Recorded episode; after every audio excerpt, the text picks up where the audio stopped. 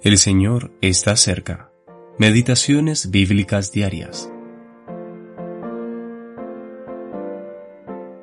Entonces oramos a nuestro Dios, y por causa de ellos pusimos guarda contra ellos de día y de noche. Nehemías capítulo 4, versículo 9. Velar y orar. ¿Alguna vez has orado con tus ojos abiertos? En mi caso, tengo la costumbre de orar mientras voy manejando solo por la autopista. Encuentro que es un buen momento para estar a solas con el Señor. Si cerrara mis ojos mientras manejo y oro, no tardaría en meterme en problemas. Es bueno velar y orar. Nehemías había establecido una guardia a causa del peligro de los enemigos que los acechaban. Este fue el secreto de su victoria sobre el enemigo, el cual se oponía a la reconstrucción de los muros de Jerusalén. Pero también es la forma de obtener la victoria en nuestras vidas.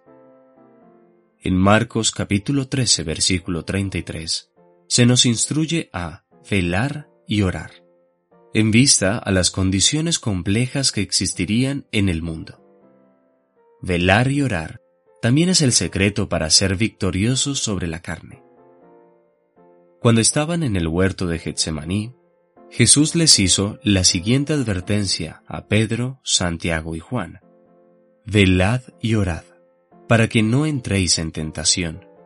El espíritu a la verdad está dispuesto, pero la carne es débil. Marcos capítulo 14 versículo 38. Más adelante, sabemos que Pedro no oró con sus ojos abiertos y se dirigió derecho a la tentación llegando a negar al Señor. Velar y orar también nos dará la victoria sobre el diablo. En Efesios capítulo 6 versículos 10 al 18, Pablo describe al adversario que los creyentes enfrentamos y la armadura que debemos vestir. La victoria espiritual proviene de velar y orar. Pedro nos dice, Sed sobrios y velad, porque vuestro adversario el diablo, como león rugiente, anda alrededor buscando a quien devorar. Primera de Pedro capítulo 5 versículo 8. Pablo le recordó lo siguiente a los colosenses.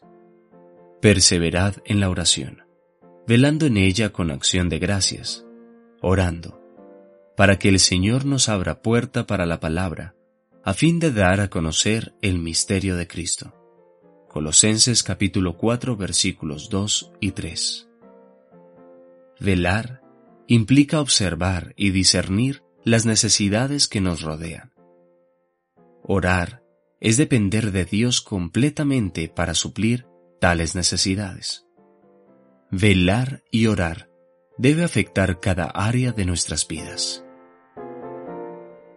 Tim Handley, Señor.